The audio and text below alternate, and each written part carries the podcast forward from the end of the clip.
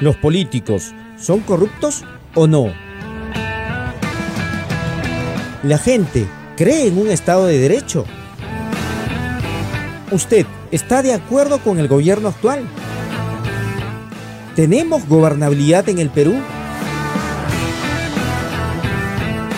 Quédese en la sintonía de Superstar Noticias, porque aquí se inicia sin perder el juicio con Mariette Cristina.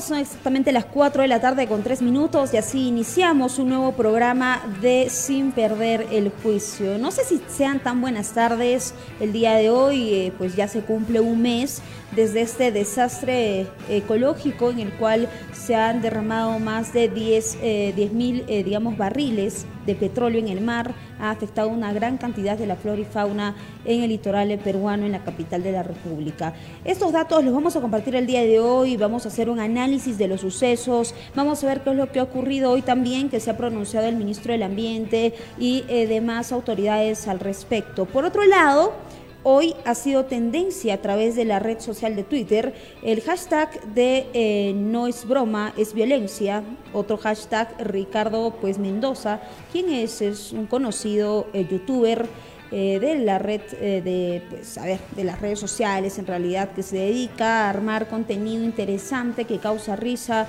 a muchas personas, un comediante podríamos denominarlo pero que sin embargo se ha vuelto tendencia porque tiene un programa eh, en el que se, pues, se hacen bromas, pero una de las bromas no nos gustó tanto, la verdad, y es precisamente lo que vamos a comentar el día de hoy, porque se, lo ha estado, se le ha estado acusando incluso de apología a la violencia sexual, y usted tiene que conocer esa determinación, sobre todo en el marco legal, qué es la apología a la violencia sexual y qué tiene que saber usted con referencia a este tema. Uno puede salir fácilmente a divulgar y hacer chistes o bromas con referencia a la violencia que sufren muchas niñas, mujeres, incluso varones también, en el servicio de transporte público urbano, en los buses, en el metropolitano de Lima. ¿Esto puede ocurrir y no va, a pasar nada al respecto? Usted lo va a conocer el día de hoy en el programa de Sin Perder el Juicio. Hoy estamos martes, martes 15 de febrero. Lo animamos a que nos pueda escuchar y nos pueda sintonizar a través de la multiplataforma. No nos encontramos solamente en la radio en los 94.5 de la FM sino que también nos encontramos a través del canal 43 en señal abierta y por supuesto a través del canal 18 en la fibra óptica de Impecable. Además estamos en las redes sociales como SSN Perú, en donde difundimos información minuto a minuto acerca de la coyuntura local, nacional e internacional. Iniciamos entonces el programa, así es, vamos de inmediato con lo que tenemos que conversar con ustedes el día de hoy. Y en definitiva, nuestro tema central eh, es eh, la refinería de la Pampilla, es el derrame de petróleo, es Repsol, que han dicho los directivos de Repsol en, estos últimos, eh, en estas últimas semanas con referencia a este derrame de petróleo. Usted en pantallas eh, va a tener en breve imágenes para que podamos recordar un poquito este derrame de petróleo en Ventanilla, en la capital del país. Vamos a ir directamente con los datos, ah, digamos, antecedentes, qué es lo que ha acontecido, porque también los peruanos no nos tenemos que olvidar tenemos que recordar. Y para esto eh, nosotros hemos buscado una buena fuente, una fuente confiable, porque si bien es cierto, a estas alturas del partido, como se puede decir en, eh, pues en un tema, eh, digamos, coloquial, ya muy poca gente cree realmente en los medios de comunicación nacional. Es por eso que hemos acudido a Noticias ONU, Naciones Unidas, ha hecho un recuento eh, hasta hace algunos días de lo que ha significado en realidad este derrame de petróleo con el titular Perú debe evaluar y responder a las necesidades de la población que ha sido evidentemente afectada por este derrame de crudo. Según lo que ha compartido ONU a través de eh, pues, los datos que se ha podido recopilar, serían casi 12 mil, no 6 mil, no 10 mil, 12 mil barriles de petróleo, de petróleo vertidos en el mar. Eh, si más no recordamos, el pasado 15 de enero, un buque en realidad que descargaba crudo en la refinería La Pampilla eh, de la empresa española, la empresa internacional Repsol, derramó al menos 11.900 barriles de combustible al mar frente a la localidad de Ventanilla, a unos 20 kilómetros al norte de Lima.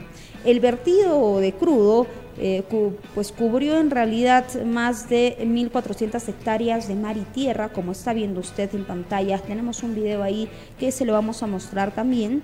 Y 500 áreas eh, de reservas de fauna marina fueron afectadas también.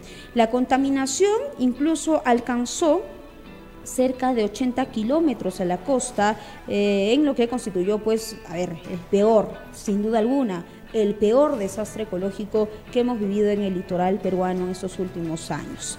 A solicitud del gobierno peruano, también eh, la ONU, la Organización de las Naciones Unidas, envió una misión, una misión técnica de expertos internacionales para que se pueda realizar una evaluación, pues. Y no solamente está realizando esta evaluación la ONU, sino también la OEFA, que es la entidad fiscalizadora encargada de estos delitos ambientales, también que ha estado eh, pues muy constante haciendo las investigaciones. Pero aquí a ver, mucho se ha hablado, mucho se ha investigado. Primero se ha dado cuenta de cuántos barriles habían sido los que se han vertido en el mar, pero al respecto todavía siguen limpiando el litoral y recordemos que esto va a tomar mucho tiempo aún.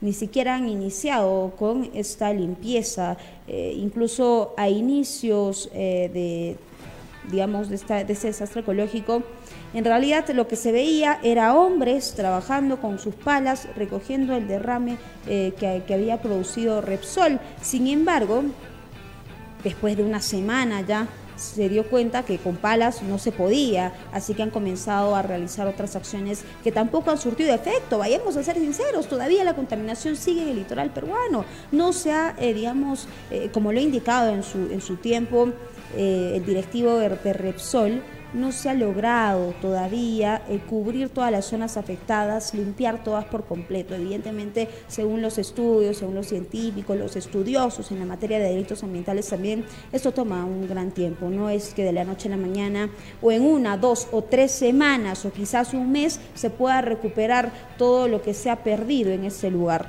Como ven pantallas también, entonces un equipo ha realizado un trabajo importante de la ONU ha brindado asistencia técnica, también una asesoría importante al gobierno, según lo que muestran a través de la fanpage eh, oficial de la ONU, ¿no? Básicamente, ¿de qué se trata? Vamos con la primera imagen que tenemos para difundir con ustedes acerca del derrame de Repsol en el mar peruano.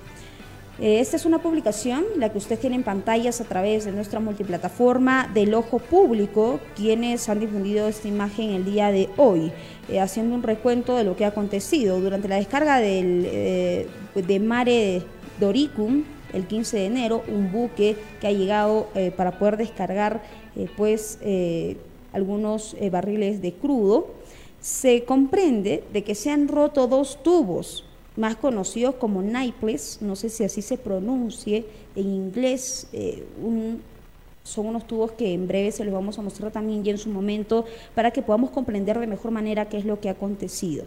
Entonces, se rompen estos dos tubos que en realidad se conectaban, pues estos dos tubos cumplían la función de conectar a las mangueras del buque que había arribado a nuestro país al sistema submarino del terminal y finalmente lograr que eh, se pueda, eh, digamos, hacer eh, esta acción tan importante en la refinería de La Pampilla. Sin embargo, el desprendimiento de los tubos ha dejado dos huecos en las mangueras, lo cual ha permitido la fuga del crudo desde esas mangueras como desde el cuerpo del sistema submarino. Así es como se ha realizado, o así es como ha sucedido en realidad este tema del derrame de petróleo el pasado 15 de enero, el sábado 15 de enero del presente año. Ahora bien, de haber, estar, de haber estado puestas en realidad y ah, de haber estado en completo funcionamiento las válvulas de seguridad, el derrame hubiera sido mucho menor. O sea que Repsol no tiene plan de contingencia. Según los peritos que han ido a estudiar este suceso, han afirmado lo que nosotros les acabamos de decir. No lo decimos nosotros, lo dicen los estudios incluso.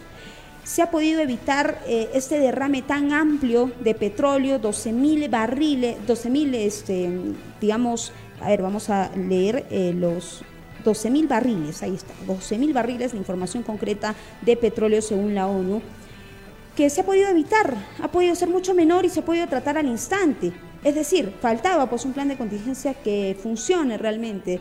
Eh, sin embargo, Repsol, ante esta afirmación que acabamos de hacer, ya había comentado a través de muchos medios de comunicación que sí tienen plan de contingencia, que sí están incluso estos planes de contingencia eh, pues firmados, podríamos decir, por las autoridades competentes, pero que sin embargo eh, se limitan solamente a decir, sí teníamos planes de contingencia y nada más, gravísimo también, ¿no? Decir que uno tiene plan de contingencia y ocasionar este derrame de petróleo tan grande de 12 mil barriles, es gravísimo, es gravísimo en realidad. Entonces, eh, en este sentido, amigos de Sin Perder el Juicio, es importante eh, conocer cómo es que ha acontecido toda esta situación, pero también estas alturas, ya haya pasado un mes, es importante saber cuál es el impacto que se ha generado frente a este derrame de petróleo. En primer lugar, desde el inicio del derrame del crudo, han sido afectadas 20 playas.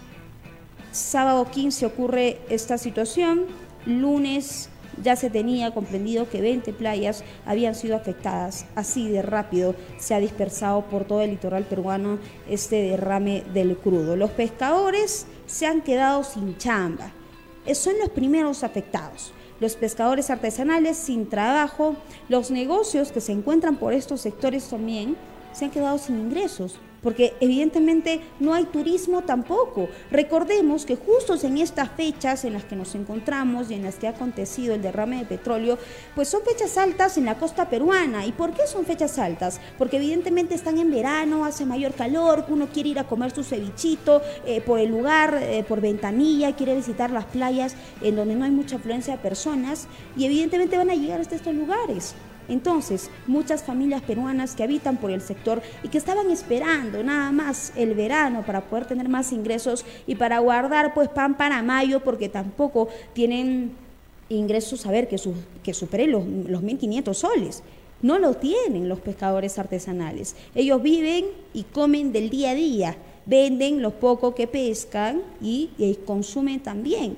Entonces, una gran afectación que se ha realizado desde el inicio del derrame de petróleo. Por otro lado, según estimamos, a ver cuánto se ha perdido, eh, serían cerca de 10 mil soles mensuales eh, por cada pescador en esta temporada no en otra, no en septiembre, en agosto, en diciembre, no, en esta temporada de enero. Serían más de 10 mil soles mensuales por cada pescador. Y recordemos que son una gran cantidad de pescadores que viven por la zona y que también eh, trabajan por estos sectores que han sido afectados. Entonces, hay un perjuicio económico de más de 30 millones de soles, según lo estimado por algunas entidades también. Por otro lado, eh, se estima que no solo ha sido afectada la pesca, sino que también el turismo, porque recordemos que eh, en este sector, como ya yo venía antecediendo hasta hace unos instantes, eh, pues ya los peruanos, el turismo interno,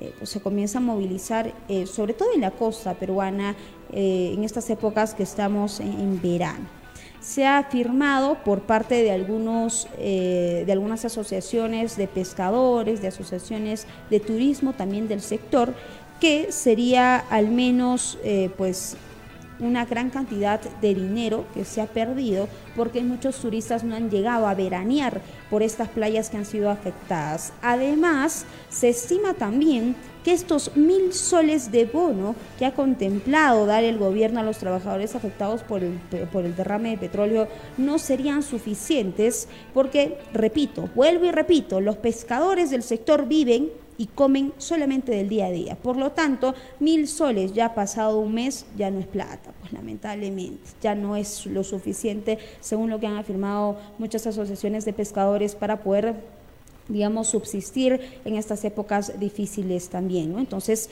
eh, hay una gran opinión sobre el tema, se han pronunciado muchos, eh, eh, muchos pescadores, muchas asociaciones también. Es importante hacer mención, por supuesto que sí, que eh, los pescadores, según lo que ha mencionado también, es que no se pueden conformar con este bono que se está propinando por parte de Repsol y que ellos necesitan ser resarcidos en la misma proporción de las que eran sus ingresos.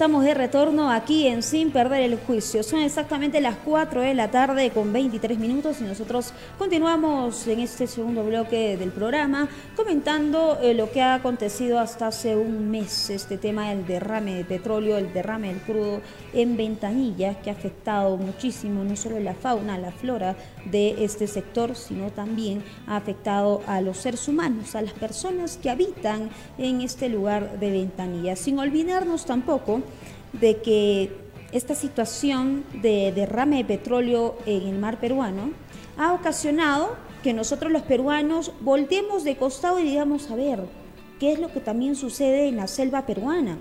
Porque, ojo, mira, si vamos a hacer un análisis, digamos, cualitativo, podríamos decir, de lo que ha acontecido en la selva peruana, solo en pandemia, del 2019 al 2021, cerca de 500 derrames han sido registrados en la selva peruana. Gravísimo. Y no nos estamos dando cuenta. Pero claro, cuando vemos que ocurre este derrame de petróleo eh, de Repsol eh, en Lima, decimos, ah, a ver, creo que ocurre también en el interior del país. Y efectivamente, en Loreto ocurre bastante este tema de derrame de petróleo, que, pues, a ver, en una concepción eh, más analítica es distinto. En el mar todavía se puede limpiar de cierta manera, en uno o dos años eh, vamos a regresar al estado en el que se encontraba antes, quizás. Sin embargo, cuando esto sucede en la selva peruana, no, porque el derrame del crudo es absorbido por la tierra. No se preocupe que eso también lo vamos a comentar más adelante, es importante hacer una breve parada y observar lo que acontece en la selva peruana. Por lo pronto, eh, nosotros comentábamos antes de la pausa que efectivamente los pescadores no podrían conformarse con esta indemnización que se les ha brindado por parte de Repsol de mil soles, porque no le corresponde a los daños ocasionados por la refinería de la Pampilla. Y aquí vemos una figura jurídica que es bastante conocida, eh, sobre todo en materia civil, el lucro cesante y el daño emergente. ¿Cuánto daño le ha hecho al ingreso, sobre todo de cada pescador, este derrame de crudo? ¿Qué es responsabilidad, quieran o no quieran aceptarlo, de Repsol? Porque así es, pues. Quizás Repsol en un momento, a ver, no se ha podido dar cuenta de este derrame, los tubos que estaban bastante oxidados, que, usted lo va a ver en breves minutos eh, y lo vamos a compartir con ustedes, eh, no se ha podido dar cuenta de esta situación de los equipos y es por eso que se ha ocurrido el derrame, pero claro, actuar de forma tardía, después de un día, eh, porque, a ver, ese derrame de petróleo ha sido y se ha dado por muchísimas horas cerca de, en una hora, cerca de 2.000 eh, barriles de petróleo han podido discurrir por todo el litoral peruano y por la profundidad del océano. Es por eso que eh, pues, eh, no, nos han dado cuenta. Entonces sí corre, sí parte de la responsabilidad de Repsol. Pero en este sentido es importante detenernos a ver qué es, digamos, la fauna que no ha sobrevivido.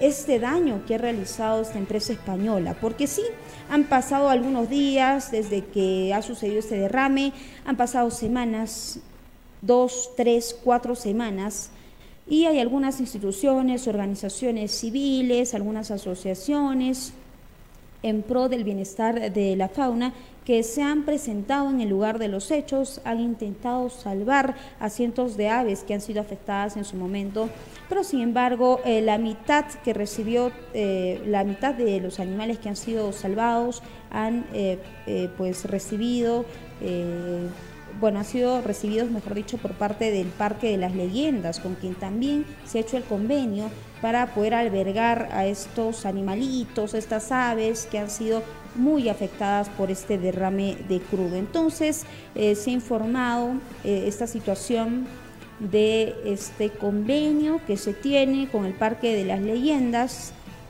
eh, así lo ha dado a conocer la subgerente de este zoológico, han recibido cerca de 150 aves, que es un número mínimo, un número ínfimo a la cantidad de animales que han sido afectados y que han fallecido en el intento de ser salvados. Entonces, de, la, de los animales que han sobrevivido, en realidad pues todavía están siendo atendidos hasta estos días, luego de un mes en el zoológico de la capital del país, en el Parque de las Leyendas. Entre ellas incluso se tiene el conocimiento de que son 11 pingüinos de Humboldt, quien también vienen recuperándose a través de alimentación, de cuidado, de hidratación, de baños especiales, porque claro, el, el petróleo es un líquido bastante pegajoso que ha afectado incluso eh, en muchos casos la salud de estos animalitos. Entonces es importante también comprender que eh, no solamente se ha visto una afectación económica, no solo los pescadores han sido afectados, sino también la fauna, la flora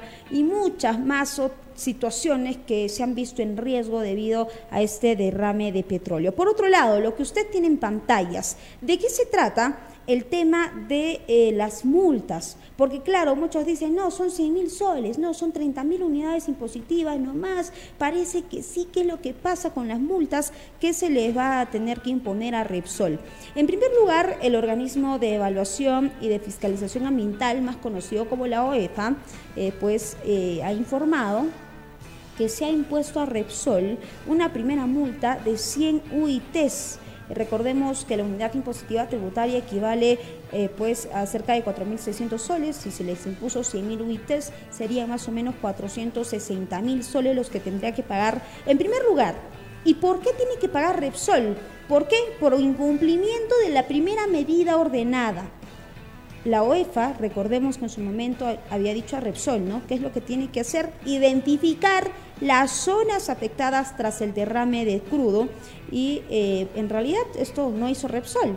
Por lo tanto, va a seguir aplicándose de manera sucesiva hasta que se acredite el cumplimiento. Esta es una multa que se le ha interpuesto a Repsol por parte del organismo de evaluación y fiscalización ambiental. Es importante también precisar en este punto que hay también un procedimiento administrativo sancionador. No, no solo se trata de que se le pague al organismo supervisor, sino hay un, eh, pues, un pago que se tiene que hacer, una multa que se le tiene que imponer a Repsol por el incumplimiento de esta medida, muy aparte de eh, lo que va a tener que pagar Repsol a la OEFA y asciende incluso a, los 4 a las 4.000 unidades impositivas tributarias, que serían cerca de 18 millones de soles. Entonces esa sería otra multa eh, este, por parte de un procedimiento administrativo. Ojo, es diferente a la multa que se le ha interpuesto por parte del organismo supervisor, el organismo de evaluación y fiscalización ambiental. Eh, a la fecha, Repsol también eh, tiene un avance de limpieza que no es el que esperábamos, por lo menos, según lo que se ha informado, serían cerca de 2.000 eh, barriles de petróleo que, digamos, han sido recuperados de cierta manera del mar, del, mar peruano, pero sin embargo no es un avance de limpieza, pues, eh, a ver, que sea muy agradable para todos los peruanos. Esto no se va a resolver, si bien lo dijimos, en un mes, pero también hay que avanzar lo más rápido posible para que no se siga propagando eh, y siga afectando más la fauna y la flora peruana. Entonces, lo que usted tiene en pantallas a estas horas de la tarde es precisamente eh, una publicación que ha hecho OEFA sobre la multa a Repsol, ya con las que hemos mencionado y más, y más una multa más que se le ha interpuesto a Repsol, son tres.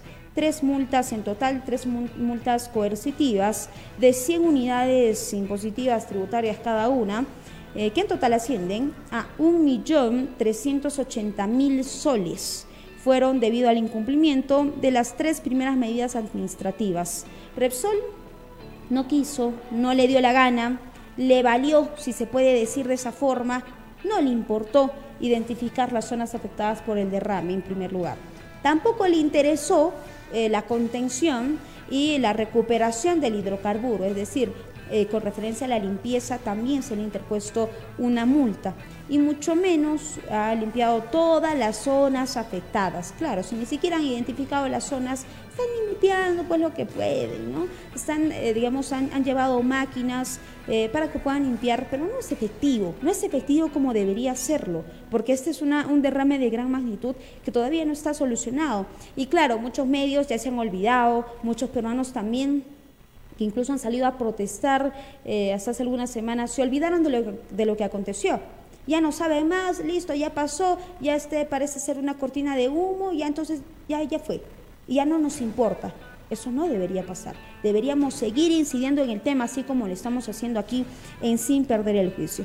Entonces, tres multas, en resumen, amigos de Sin Perder el Juicio, tres multas interpuestas por eh, OEFA y aparte, paralelamente a estas tres multas, son tres procedimientos administrativos sancionadores, donde las multas pueden ascender incluso a cuánto? A 4.000 unidades impositivas tributarias. ¿Por qué Repsol, en vez de estar esperando a que le coloquen la multa, por qué no utilizó esta plata que va a tener que pagar a, a la OEFA y también suponemos otras multas de procedimientos administrativos que va a tener que pagar? En vez de pagar esto, ¿por qué no ha pagado y ha comprado, adquirido, alquilado, qué sé yo, maquinarias para limpiar el mar? ¿Por qué no se hizo en su momento? ¿Por qué se espera? ¿Por qué tienen que esperar Repsol sentados? ¿Acaso todavía tenían fe en que ellos no eran los responsables? Cuando en realidad sí lo eran, lamentable. Entonces, si sumamos todas em, las multas que podrían ser impuestas paralelamente a las que ya, eh, ya dio a conocer la OEFA, serían 55 mil eh, eh, millones de soles, ah, un montón de dinero, que va a tener que pagar quién? Va a tener que pagar Repsol. Pero también aquí corre otro tema en procedimientos administrativos, sobre todo en el tema jurídico. ¿Por qué? Porque ahora Repsol, así está establecido en nuestra norma, lamentablemente. Si bien es cierto, Repsol va a pagar la multa, pero ¿de dónde va a sacar esta multa? Va a sacarlo de los impuestos. Es decir, va a tener que disminuir el pago de impuestos a nuestro país para sacar parte de esta multa. Así es como funciona y nada podemos hacer al respecto porque así es así, está establecido en la norma. Lamentable, ¿verdad? Lamentable. En definitiva, esto nos causa... Eh, no solamente pena, sino nos da un poco de cólera. Casi perdemos el juicio con este tema que viene aconteciendo a través eh, ya de un mes en nuestro país. Por otro lado, Yendo más allá de lo que también ha acontecido, los pescadores de la playa de Bahía Blanca han pedido una indemnización a Repsol tras un mes del derrame.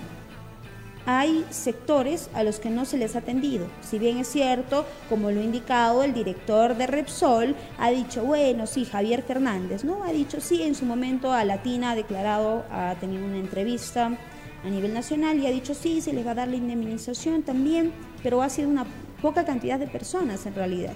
A muy pocas familias a las que se ha indemnizado en comparación a las familias afectadas. Por lo tanto, ya a estas alturas eh, muchos eh, pescadores están pidiendo ser atendidos. Ya se cumple un mes de este derrame y los pescadores de la Villa Blanca del distrito de Ventanilla han expresado en realidad su indignación el día de hoy en horas de la mañana ante estas acciones de algunas autoridades que en realidad pues eh, no hacen nada, no han recibido una ayuda suficiente de los pescadores de este sector. Uno de los afectados, por ejemplo, según lo que relata RPP Noticias a través de su fanpage, sería Walter de la Cruz, de la Cruz quien señaló que él y sus compañeros, eh, pues evidentemente sus familias también, se sienten desamparadas, prácticamente los han abandonado y ha contado también que están sobreviviendo gracias a, las ayuda, a la ayuda y al apoyo de las organizaciones sociales, quienes han puesto un granito de arena y los vienen apoyando para que ellos puedan comer, para que ellos puedan vivir todavía en el lugar donde habitan eh, pues estos últimos meses. ¿no? Entonces es importante que no solo vayamos a ver eh, la afectación eh, que genera este derrame en la flora y la fauna, sino también en los ingresos económicos y cómo es que se está afectando a los pobladores y a los pescadores artesanales que solo vivían de eso, de pescar justos en el lugar en donde se ha derramado el petróleo y que lamentablemente ahora ya no lo pueden hacer más por lo pronto, ya no pueden pescar. Por otro lado, también eh, se ha referido a este tema el día de hoy en horas de la mañana, Modesto Montoya. ¿Quién es Modesto Montoya? Se preguntan algunos. Es el ministro del Ambiente que ha sido designado hace poco tiempo en realidad. Ha indicado que hay un proceso sancionador eh, de multas a Repsol por el incumplimiento de compromisos. Ha indicado que las multas llegarían hasta a los 304 millones de soles y que es una bicoca para la empresa, ha dicho el señor eh, ministro del Ambiente, Modesto Montoya. El día de hoy, en horas de la mañana, eh, según lo que ha expresado a través de la multiplataforma y a través de las redes sociales, mm, el incumplimiento de los compromisos que han sido pactados eh, acerca de la recuperación y sobre la limpieza del mar peruano, ya tras cumplirse un mes, y esto que no se ha cumplido como debía ser en su momento, tendría que ver y tendríamos aquí una multa, una sanción que tendría que ser interpuesta. Por otro lado, con referencia al bono eh, que se comprometió la ministra de Desarrollo e Inclusión Social, Dina Boluarte, Modesto Montoya no ha querido expresarse acerca de esta situación, simplemente no le corresponde a su sector y ha adelantado también que van a evaluar este tema del bono y del subsidio a los pescadores en los próximos días. Evaluar este tema se ha debido de evaluar antes también, pues eh, una reacción tardía, no solo por parte de Repsol, sino también por parte de nuestras autoridades. Es lamentable, es triste también que se actúe de esta forma, pero es aún peor que sabiendo lo que está ocurriendo, viendo con nuestros propios ojos, incluso el presidente de la República, qué bonito ha sobrevolado los lugares afectados eh, por este derrame, un poco más y sonreía, ¿no? Desde, desde el helicóptero con el que ha sobrevolado el lugar, sí, vamos a apoyar, decía hace un mes, y al momento no vemos nada, ¿ah? todavía no se ve ese apoyo que ha dicho brindar el presidente de la República. También le compete, pues, ¿no? Por lo menos unas palabras debió decir el día de hoy el eh, presidente Pedro Castillo Terrones. Es importante también mencionar eh, otro tema y eh, de acuerdo a lo acontecido por ojo público, se han difundido unas imágenes y es las que vamos a mostrar en breve. Vamos con las imágenes de los tubos. Unas fotografías con detalles que muestran esta es una aparente corrosión, pues aquellos que nos acompañan en el canal 43 en señal abierta, aquellos que están en sintonía a través del canal 18 en Impecable o están a través de nuestro Facebook en SSN Perú y están viendo las imágenes a continuación, ya pues nos damos cuenta que estos tubos sufren una completa corrosión y que en realidad eh, serían tubos de metal eh, de un sistema, como les comentábamos antes de la pausa en el primer bloque del programa, de un sistema de submarino del terminal de la refinería de La Pampilla. Entonces es importante dar cuenta que según las imágenes que usted tiene en pantallas, eh, estas fotografías forman parte de la investigación fiscal y eh, evidentemente, evidentemente, muestran una oxidación eh, visible en los dos tubos de acero que usted puede apreciar en sus pantallas que se desprendieron en realidad del terminal de la refinería y serían tres los especialistas que han sido consultados, que han analizado estas fotografías y han señalado que evidentemente, y esto creo que sin ser especialista podemos decirlo, aquí hace falta mantenimiento. O sea, sin necesidad de lo que ha ocurrido con el volcán, sin necesidad de este oleaje anómalo, sí, se ha podido dar este derrame en otras épocas. ¿Por qué? Porque muestra este tubo que usted tiene en pantallas una grave, eh, digamos, falta de mantenimiento. Estaban oxidadas, se nota leguas que este hecho en realidad, eh, pues, es eh, gravísimo y que sobre todo no hay, digamos, sobre todo una capacidad, no hay ni siquiera voluntad del esfuerzo que se ha debido hacer en su momento para brindar un mayor mantenimiento a estos tubos de la refinería de La Pampilla. Entonces estas, estas piezas que usted ve en pantallas fueron eh, retiradas junto a las mangueras del buque después del derrame y eh, según lo anunciado van a ser enviadas al laboratorio para que se realicen un análisis técnico porque estas fotografías ya forman parte de una investigación fiscal que se tiene que hacer también eh, para poder analizar bien el tema de lo acontecido, sobre todo cuando uno tiene pruebas, ¿no? Ahí es donde se tiene que incidir. Unas fotos de la situación, de los tubos eh, con corrosión, que son ahora, el día de hoy, hoy que estamos, 15 de febrero, nuevos elementos. Eh, a la versión también de la empresa sobre el derrame del crudo. Así que vamos a ver qué es lo que va a acontecer más adelante.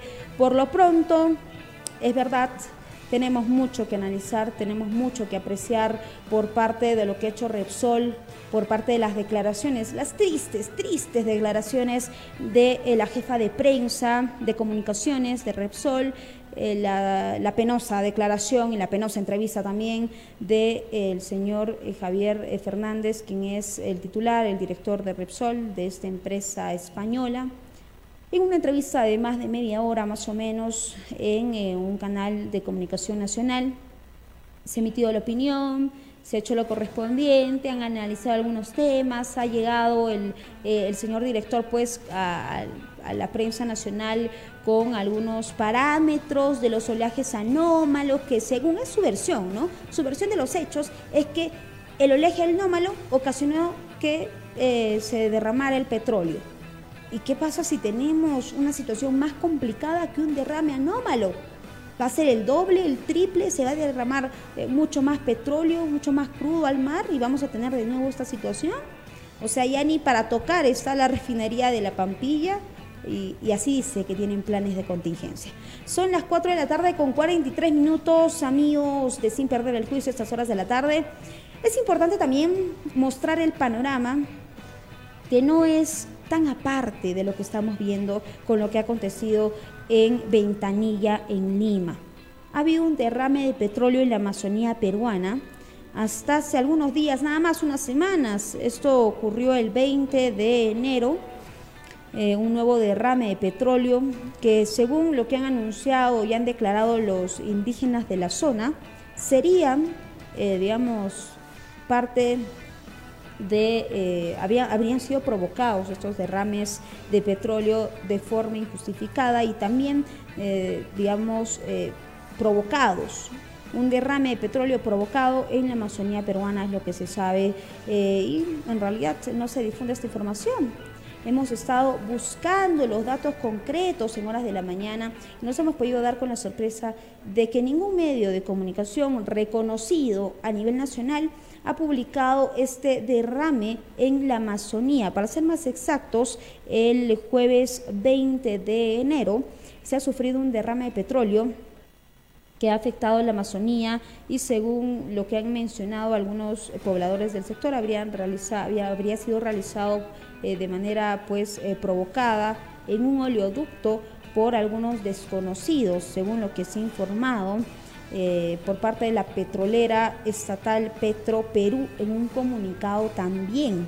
Así que ha sido un vertido que ha ocurrido ah, en el kilómetro 59 del oleoducto, cerca de la comunidad nativa Nueva Alianza, en la región amazónica de El Loreto. Para que vean, amigos, de Sin Perder el Juicio, que esto no solo acontece en Lima, no es la primera vez que se ven los derrames de petróleo. Estos son muy, muy constantes, sobre todo en la Amazonía peruana. Así que es importante también que eh, sepamos que nuestra Amazonía ha sufrido más de 500 casos de derrame de petróleo en eh, los últimos años y que en realidad eh, dos de cada tres derrames se deben en su mayoría a las fallas operativas, a la corrosión de la infraestructura. Esto acontece en la Amazonía. Así como usted hace instantes ha visto la corrosión de los tubos de la refinería de La Pampilla, al parecer algo similar acontece en la Amazonía. ¿No hay plata para el mantenimiento? Así de sencilla es la pregunta. ¿No hay dinero? ¿No hay recurso económico para poder mantener en buen estado y no se, y no se produzcan este tipo de derrames de petróleo? ¿Acaso no tienen lo suficiente?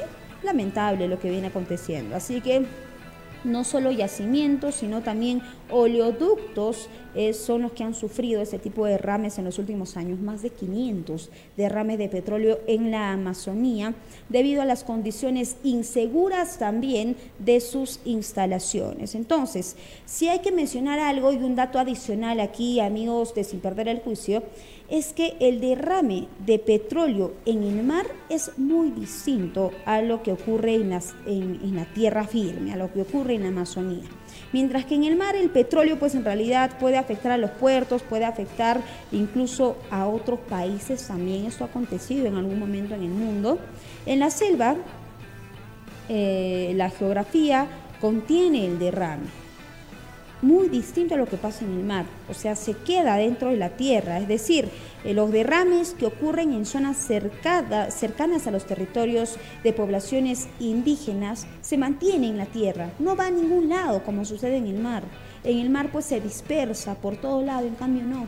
En la selva no ocurre esto, es por eso que afectan a las poblaciones indígenas y a las poblaciones nativas también, que en definitiva no gozan como nosotros aquí en la ciudad de ciertos eh, servicios, de ciertos habitamentos básicos, eh, de consumo de agua potable, de desagüe, y no cuentan con esto las poblaciones nativas. Entonces la afectación es mucho mayor, porque ya nos vamos directamente a la afectación de la población que habita en el sector. Así que es una situación en donde nosotros debemos ponerle el ojo.